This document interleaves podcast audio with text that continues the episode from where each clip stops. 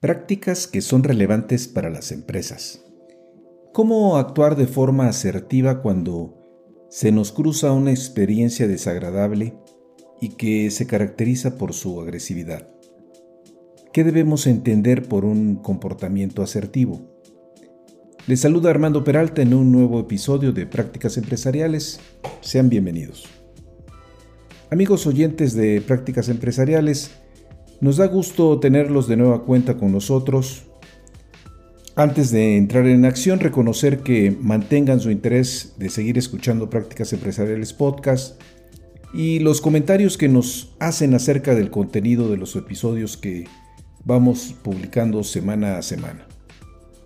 Si me permiten, en la tercera semana de agosto de este 2022, después de charlar con la responsable de la gerencia de adquisiciones de una empresa de servicios financieros, a quien llamaremos Diana y que tiene bajo su responsabilidad un equipo de aproximadamente 15 personas, me externaba el enorme interés que para ella tiene que todos los integrantes del área cuenten con las habilidades de establecer una comunicación de forma asertiva y objetiva. Gracias a ello es posible avanzar de forma más rápida en las múltiples tareas del área y que los proyectos internos se logren evitando las ambigüedades y malos entendidos que genera una comunicación pobre. Ella misma reflexionaba en un plano personal que si hubiese contado desde un inicio de su carrera profesional con un comportamiento asertivo, sin lugar a dudas su crecimiento en la organización hubiese sido superior al que había alcanzado hasta la fecha. En este episodio repasamos los aspectos esenciales que se asocian a la asertividad y algunas recomendaciones que vale la pena no dejar de ver. Vayamos al tema, estamos listos y comenzamos. Prácticas Empresariales Podcast. Un espacio dedicado a ti. En cada episodio abordaremos temas de negocios, tecnología y emprendimiento que de forma permanente son motivo de análisis, reflexión y discusión. Conectamos con todos aquellos que hoy desarrollan e implementan mejores prácticas empresariales para compartirlas contigo. No olvides que para compartir el conocimiento se requiere de la interacción y de procesos informales de aprendizaje, tales como la conversación, historias y la integración a comunidades. Analizamos cada uno de los temas a la luz de la experiencia y el conocimiento de nuestro conductor e invitados especiales. Esto es Prácticas Empresariales Podcast con Armando Peralta. Comenzamos. Bien, amigos, quiero iniciar este episodio trayendo un pasaje que Arnold Lazarus menciona eh, en un artículo suyo allá por 1973, On Assertive eh, Behavior, y que ilustra bien cómo a veces la interacción que tenemos con los demás nos dan la oportunidad de que ésta nos haga sentir bien, siendo asertivos desde luego, o en su defecto terminar en un desencuentro. En esta viñeta que nos presenta Arnold, nos comenta que cuando fue de compras por unas camisas, lo atendió un vendedor que se caracterizaba por un trato grosero y brusco, que lo hizo sentir molesto y experimentar un grado de irritación que aumentaba. Arnold se preguntaba sobre cuál debería ser su respuesta. ¿Enfrentarlo en el mismo tono y actitud? ¿Burlarse de él y reclamarle? ¿Insinuarle que una visita con el dermatólogo no le caería nada mal para aliviarle el acné que le cubría el rostro? ¿Responder de forma asertiva? ¿O bien reportarlo con su jefe inmediato? Es claro que cuando se registra un comportamiento agresivo, se puede obtener una respuesta contraagresiva y defensiva. Sin embargo, Arnold optó por una respuesta asertiva. Más que atacarlo, le dijo, parece que estás teniendo un mal día. ¿Acaso algo anda mal? El vendedor le comentó que su esposa estaba en el hospital y que estaba preocupado por su salud. Arnold se mostró empático, preguntándole acerca de la enfermedad que la quejaba. El día anterior le habían extraído de emergencia la apéndice y continuaba con fiebre elevada. Arnold externó algunas ideas acerca de las técnicas quirúrgicas modernas y los antibióticos de amplio espectro. El vendedor cambió su comportamiento.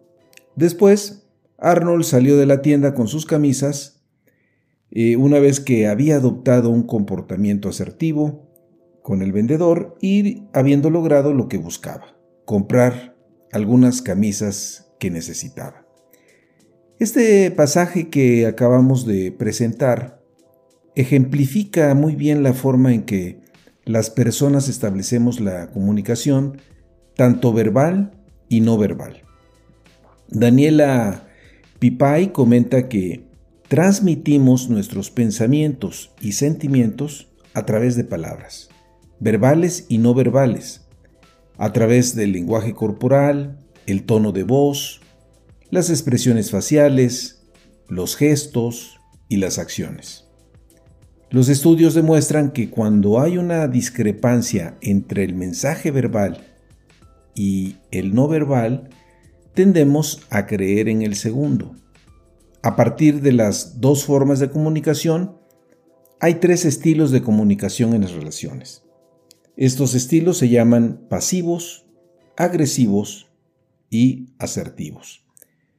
Se sabe que las personas usan los tres estilos de comunicación en una conversación y cuando la situación lo requiere, abordan solo un estilo. Y bien, ¿cuáles son las definiciones que algunos autores han dado al comportamiento asertivo? Veamos algunas a fin de enriquecer nuestra visión sobre el tema.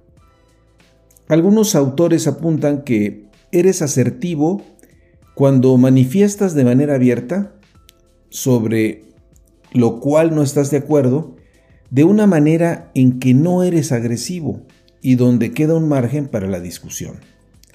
Según Daniela Pipay, la asertividad es la capacidad de representar al mundo lo que realmente eres, de expresar lo que sientes, cuando lo sientes necesario, desde luego es la capacidad de expresar tus sentimientos y tus derechos respetando los sentimientos y derechos de los demás. Aquellos que han dominado la asertividad son capaces de reducir los conflictos interpersonales en sus vidas, eliminando así una fuente importante de estrés para muchos de nosotros. Y por tanto, la asertividad es la forma más efectiva de resolver problemas interpersonales. Arnold Lazarus, de quien ya hemos hecho referencia, definía el comportamiento asertivo como la capacidad de decir que no, la capacidad de pedir favores o hacer peticiones, la capacidad de expresar sentimientos positivos y negativos, la capacidad de iniciar, continuar y terminar una conversación general. Otro autor, Manuel J. Smith, quien en 1975 publicó un gran libro digno de recomendar, When I Say No, I Feel Guilty, analizó el comportamiento asertivo como un derecho de todo individuo, mencionando que tienes derecho a juzgar tu propio comportamiento, pensamientos y emociones, a tener la responsabilidad de tomar comportamientos y sus consecuencias. De forma similar, Lange y Jakobski señalan que la asertividad implica derechos personales y expresar pensamientos, sentimientos y creencias de manera directa, honesta y apropiada, sin violar los derechos de los demás. Rim y Master nos dicen que el comportamiento asertivo es un comportamiento interpersonal que implica una expresión relativamente honesta y directa de pensamientos y sentimientos que son socialmente apropiados y tienen en cuenta los sentimientos y el bienestar de otras personas. Podemos entender entonces que mediante un comportamiento asertivo, ejercemos el derecho de manifestarnos de forma clara y transparente a los demás, teniendo como fundamento un grado de confianza. Sin embargo, resulta pertinente mantener un equilibrio. Se han realizado estudios por parte de algunos autores, uno de ellos es eh, Daniel Ems, cuyo resultado eh, muestra deficiencias por el lado de los líderes cuando el nivel de asertividad o bien es demasiado bajo o demasiado alto.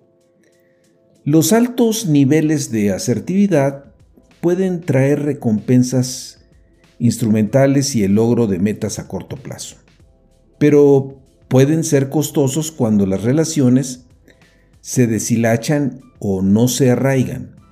Por el contrario, los bajos niveles de asertividad pueden traer beneficios sociales, pero pueden socavar el logro de los objetivos. Esto puede significar que por debajo de cierto nivel de asertividad, los costos instrumentales son grandes y los líderes pueden ser vistos principalmente como ineficaces.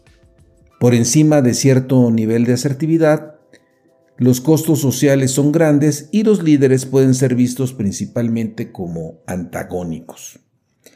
En este sentido, vale retomar algunas recomendaciones que Amy Gallo nos hace.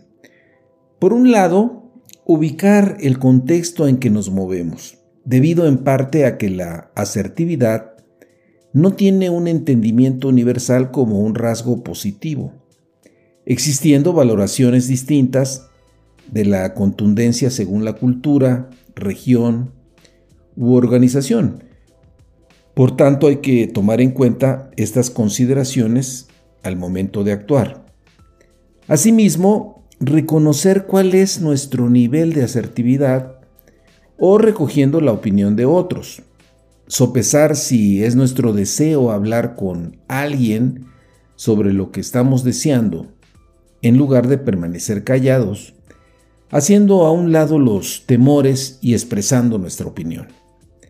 Hacer conciencia de cuál es el inventario que tenemos en cuanto a resultados favorables para determinar qué tan efectivos somos. Previo a llevar a cabo la reunión, preguntarnos qué queremos y posteriormente hacer una evaluación de lo que hemos logrado lo que nos dará una idea de cuáles son los ajustes que necesitamos realizar hacia adelante. También eh, resulta interesante revisar, una vez que estamos evaluando nuestros logros, si existen situaciones donde nos contenemos y no expresamos lo que deseábamos manifestar. ¿Cuántas veces no, no nos sucede esto? Si este es el caso, procedamos a ensayar lo que estaremos manifestando en casos similares, estableciendo desafíos que una vez superados nos permitan ir avanzando.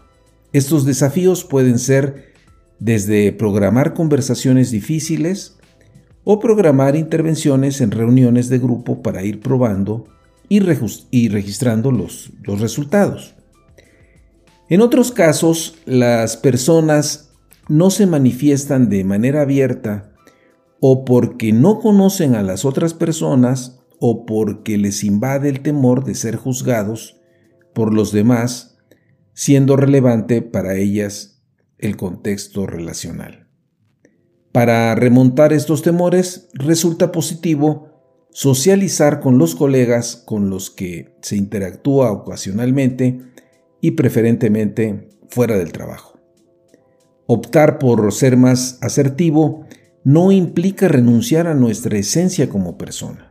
En todo caso, debemos de encontrar nuestro propio estilo y evitar caer en imitaciones que no van con nosotros.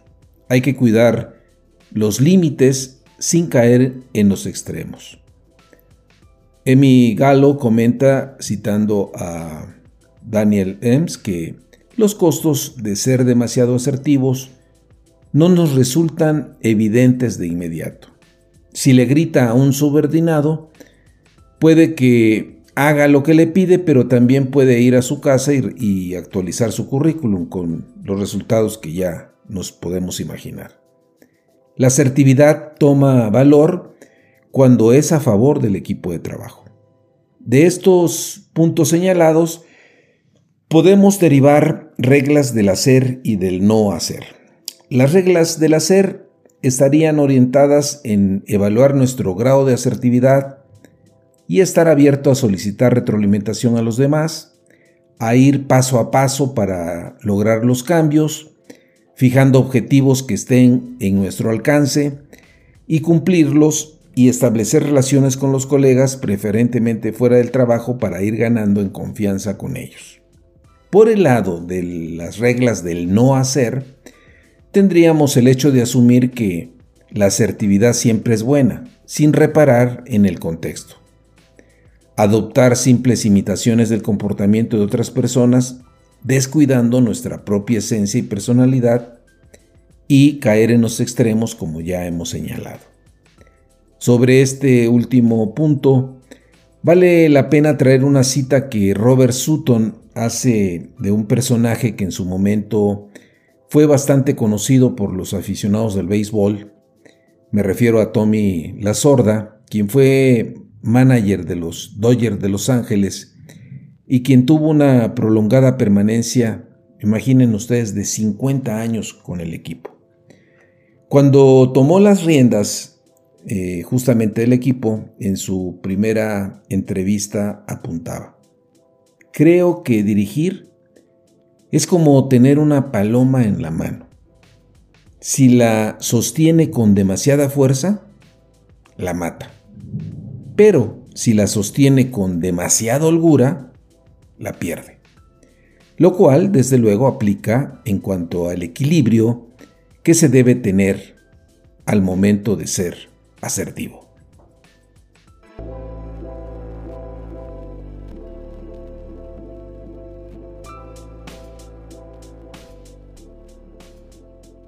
Un comportamiento asertivo va en favor de la persona que lo adopta y en beneficio de los equipos de trabajo. Sin embargo, es un tema que se debe abordar con el suficiente cuidado y evitar movernos en los extremos que nos llevan a la ineficacia o al antagonismo innecesario. Es una habilidad que sí se puede desarrollar y arraigar en la organización siendo indispensable emprender acciones específicas en todos los niveles. Por último, queridos amigos de la audiencia, soy Armando Peralta y no olviden, si tienen interés en enviarnos algún mensaje, lo pueden hacer en la siguiente cuenta de correo prácticasempresarialespodcast.com o bien si les ha gustado este podcast hagan clic en seguir. Nos escuchamos en el siguiente episodio.